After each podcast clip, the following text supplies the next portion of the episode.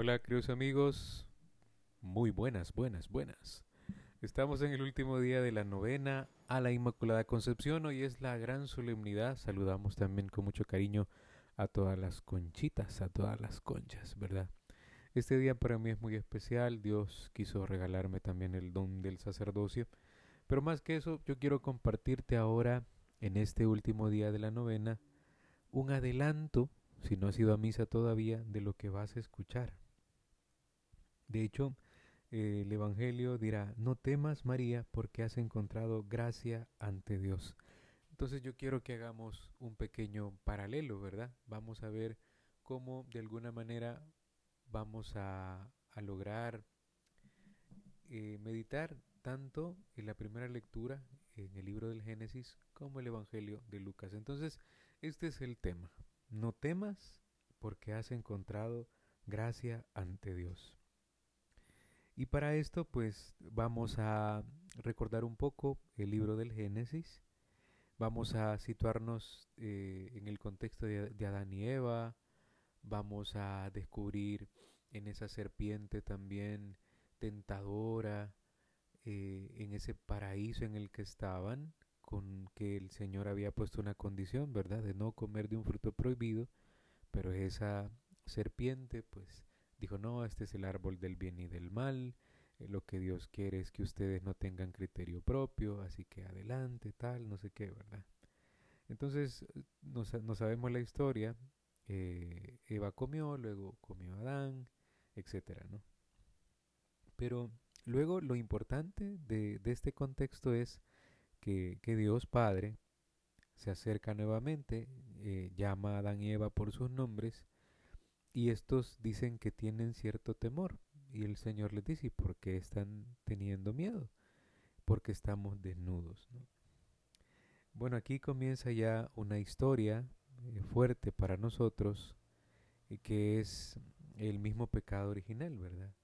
El tener miedo, dirán algunos escritores, significa la infelicidad del ser humano al ver descubierta su fragilidad su inclinación al pecado. Y esta realidad se complementa con el estar desnudo, que quiere decir que la persona tiene conciencia de que ha quebrantado un mandato divino y por lo tanto tiene la, necesidad de esconderse de Dios. Esto es sumamente importante y yo creo que es muy rico para nosotros, porque no solo se trata de celebrar ahora la Inmaculada Concepción, sino de profundizar en nuestra vida, ¿verdad? Al final lo que queremos es meditar la misma palabra de Dios y descubrir nuevas luces para nuestra lucha personal. Pero esto es lo que, lo que encontramos, que nosotros frente a, a, a nuestra inclinación al pecado, tenemos miedo a enseñar nuestra fragilidad y esto nos hace profundamente infelices afrontar el pecado es un desafío para nuestra vida interior y como consecuencia eh, será más cómodo echarle la culpa a alguien más, ¿verdad? Eh, yo no cometí pecado, sino que esta persona me tentó. Eh, como la mujer estaba echándole la culpa a la serpiente y, y el hombre pues echándole la culpa a la mujer, ¿verdad? Hay que recordar siempre que la serpiente es un símbolo que representa al adversario, y en Eva también queda simbolizada la humanidad, en sus grandezas también y también en sus fragilidades. Pero luego, este texto no se queda ahí, ¿verdad? Ahora en la solemnidad de la Inmaculada Concepción se nos presenta también el Evangelio de, de San Lucas, donde descubrimos que al llegar la plenitud de los tiempos, Dios envió a su Hijo nacido de mujer, como lo dirá el libro de Gálatas. Y esta mujer nueva Eva dio luz un primogénito, eh, a la que ella misma afirma, he aquí la esclava del Señor, hágase en mí según tu palabra. Eh, María es la primera redimida, pero yo me quiero fijar en, e, el texto propio del Evangelio de este día, eh, donde el ángel le dice a María, no temas, porque has encontrado gracia ante Dios. Y yo me quedaba un rato haciendo mi oración, y puede que esto sea mi consuelo, en el Antiguo Testamento, en Eva nos vemos reflejados como eh, esa concupiscencia que nos hace volver al pecado, esa concupiscencia también que no me deja avanzar y tengo miedo de enseñar mis heridas, tengo miedo de mostrar mis pecados. Y a esto, al Antiguo Testamento siempre le va a hacer falta algo, y es la gracia. La gracia que se encuentra en el Nuevo, que viene siendo como un reino nuevo instaurado por el mismo Cristo, utilizando como medio de salvación a María Santísima, la Inmaculada. Entonces, María también nos representa de alguna manera, dice, porque el ángel le dice, no temas, porque has encontrado gracia ante Dios. Y hay una idea muy bonita que a mí se me ha quedado grabada, y es que Dios no nos ama porque somos buenos o porque somos santos. Dios nos ama eh, sin necesidad de nada. Te ama porque te ama.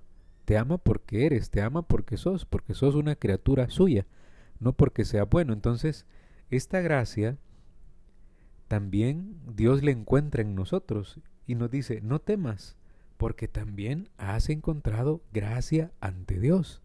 Entonces hay que despabilar, hay que sentirnos amados, redimidos por Cristo, auxiliados por la Inmaculada Concepción que ahora viene a ser esa corredentora, a, a afianzar la salvación. Dicen, miren, aquí está, aquí está en mis entrañas, está a punto de nacer aquel que viene a redimirte.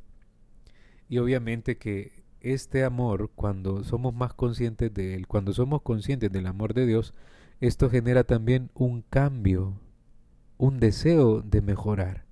Y aquí comienza una vida nueva, una vida de la gracia, una vida distinta. Así que le pedimos a María Santísima que sea nuestra gran intercesora, que nos ayude también a comprender de comprender la gracia de ser un discípulo, eh, a, ser morada de Dios como María, a ser verdaderos evangelizadores, eh, sentir que Dios habita en nosotros como también lo habitó en María Santísima y como San Pablo lo dijo en algún momento, ¿verdad? Ya no soy yo el que, el que vive, es Cristo quien vive en mí. Bueno, hacemos las oraciones para finalizar este rezo y esta predicación de la novena. Jesús tiene a su madre en cuerpo y alma en el cielo. Dice el libro de Apocalipsis. Una gran señal apareció en el cielo, una mujer con corona de dos estrellas sobre su cabeza vestida de sol y la luna a sus pies. Comentario de San José María. Jesús quiere tener a su madre en cuerpo y alma en la gloria y la corte celestial despliega todo su aparato para agasajar a la señora. Tú y yo, niños al fin, tomamos la cola del espléndido manto azul de la Virgen, y así podemos contemplar aquella maravilla. La Trinidad Beatísima recibe y colma de honores a la hija, madre y esposa de Dios. Palabras del Papa Francisco. El camino de María hacia el cielo comenzó desde ese sí pronunciado en Nazaret, en respuesta al mensajero celestial que le anunciaba la voluntad de Dios para ella. Y en realidad es precisamente así. Cada sí a Dios es un paso hacia el cielo, hacia la vida eterna, porque esto quiere el Señor, que todos sus hijos tengan la vida en abundancia. Dios nos quiere a todos con Él en su casa. Comentario. Llegó el gran día. Felicita a la Virgen, celebra con alegría esta fiesta y piensa qué regalo le puedes hacer. Sonreírle, rezar el rosario con cariño, ofrecerle para hacer un pequeño servicio, ofrecerte para hacer un pequeño servicio en casa con tus hermanos y recuerda, a las madres lo que más les gusta es que nos queramos entre los hermanos. Ahora vamos a hacer eh, nuestra petición que hemos procurado eh, decirle a María durante esta novena. Dejamos un momento en silencio.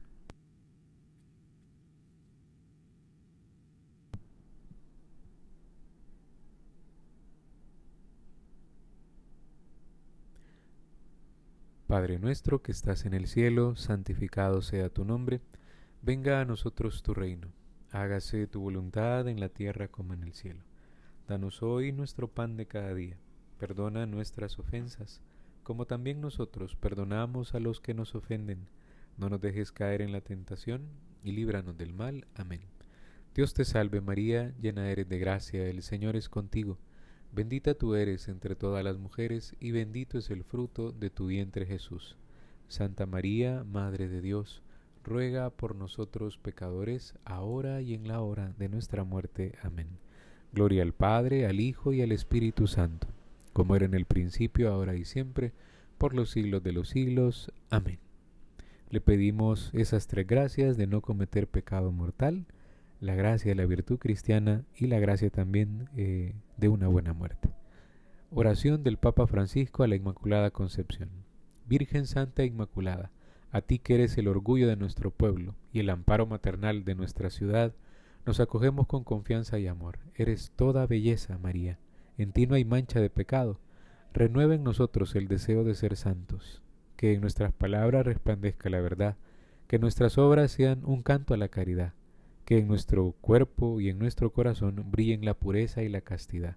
Que en nuestra vida se refleje el resplandor del Evangelio Ayúdanos a estar siempre atentos a la voz del Señor, que no seamos sordos al grito de los pobres, que el sufrimiento de los enfermos y de los oprimidos no nos encuentre distraídos, que la soledad de los ancianos y la indefensión de los niños no nos dejen indiferentes, que amemos y respetemos siempre la vida humana.